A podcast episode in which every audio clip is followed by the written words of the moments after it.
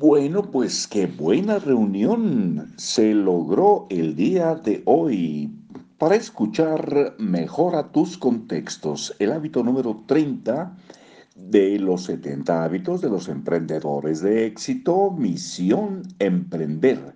Es el libro de Sergio Fernández y Raymond Samson. Todos juntos estamos en libros para oír y vivir. Mejora tus contextos. El hábito 30. Una frase de Jim Roth. Eres la medida de las cinco personas con las que pasas más tiempo. El 12 de enero de 2006, a las 8 de la mañana, Joshua Bell, uno de los mejores violinistas del mundo, empezó a tocar un recital de seis melodías en el metro de Washington. Durante los 45 minutos que duró el concierto, con su Stradivarius valorado en más de 3 millones de euros, recaudó en total 32 dólares. Esta cifra contrasta con los 100 dólares que se pagaron por butacas promedio, ni siquiera las mejores. Tres días antes por escuchar su música en el Symphony Hall de Boston, donde se agotaron las entradas.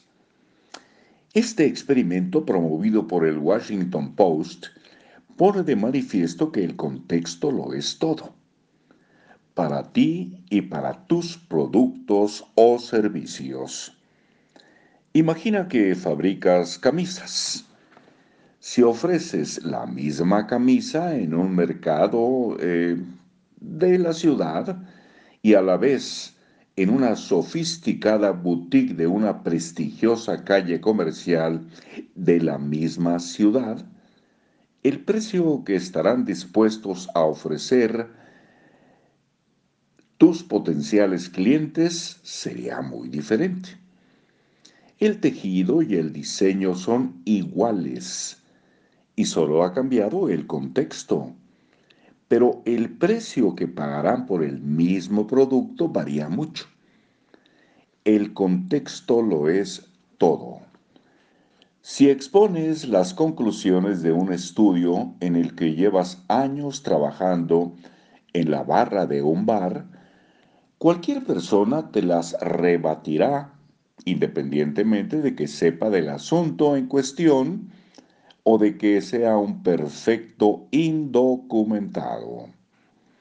Sin embargo, si expones esas mismas conclusiones en un escenario a una audiencia numerosa, las personas sentirán de forma instantánea respeto por tu investigación.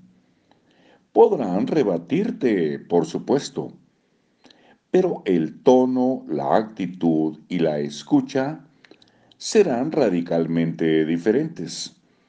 La razón ya la conoces, el contexto lo es todo. Recientemente hablábamos eh, con un emprendedor que quería llevar su vida al siguiente nivel. Enseguida se percibe si alguien va en serio o no. Nos preguntaba si creíamos que merecía la pena gastar algo más de dinero en mejorar sus contextos, gastar algo más de dinero para vivir en una casa mejor o para conducir un coche más seguro o bonito. La respuesta fue taxativa. Por supuesto, siempre que te ajustes a tu presupuesto. Es importante porque el contexto donde desarrollas tu vida influye directamente en tu nivel de energía, en la percepción que tienes de ti mismo, así como en los resultados que obtienes. Nuestras experiencias personales son indiscutibles. Mejorar los contextos acaba por mejorar los resultados.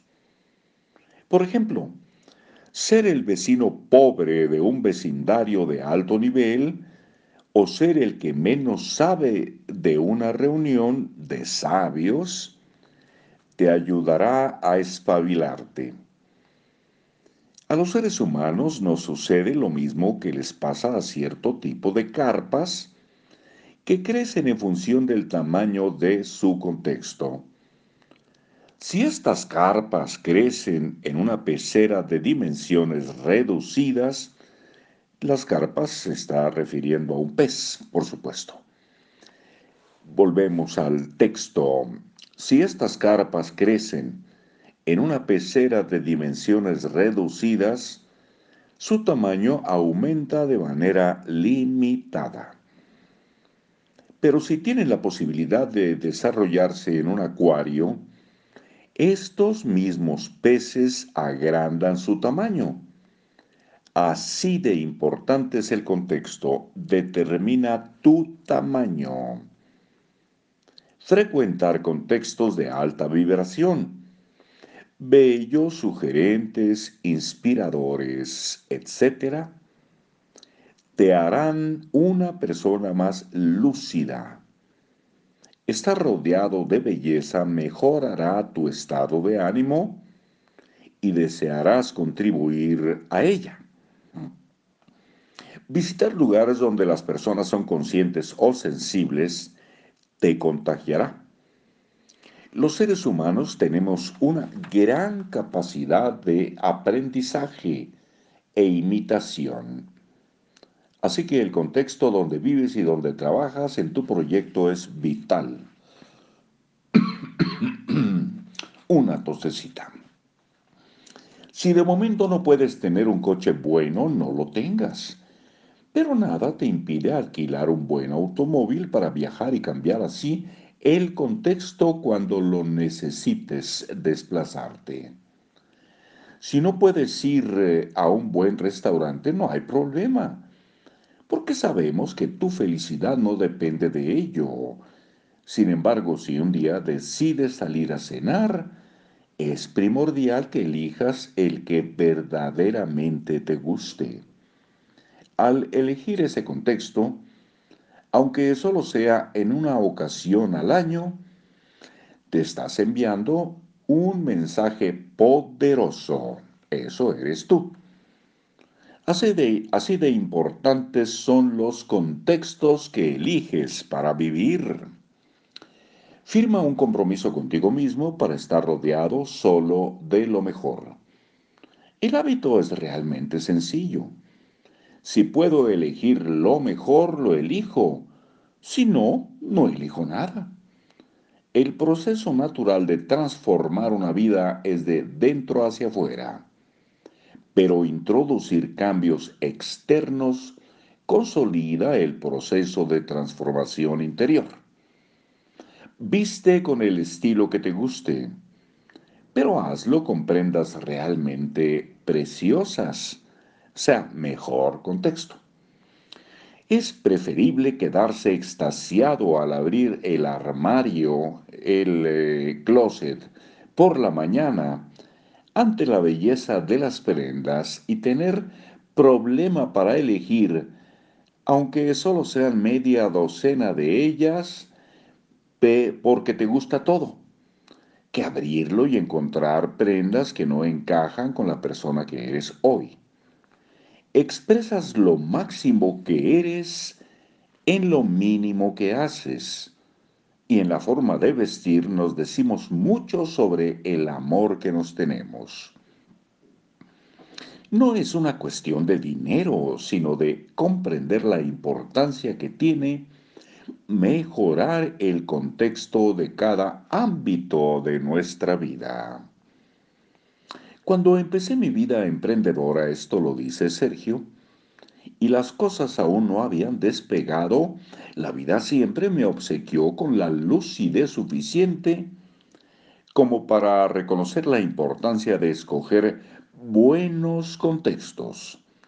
Aunque ni siquiera disponía de oficina y vivía en una casa exigua, las reuniones profesionales las hacía en hoteles de cinco estrellas.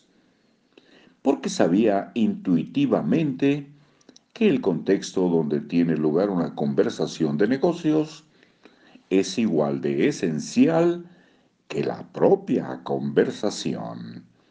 El tiempo me dio la razón. El contexto es tan importante como el texto. Después, casi sin darme cuenta, fue natural para mí frecuentar esos contextos. Te invitamos a que mejores todos tus contextos sin contemplaciones. ¿Por qué?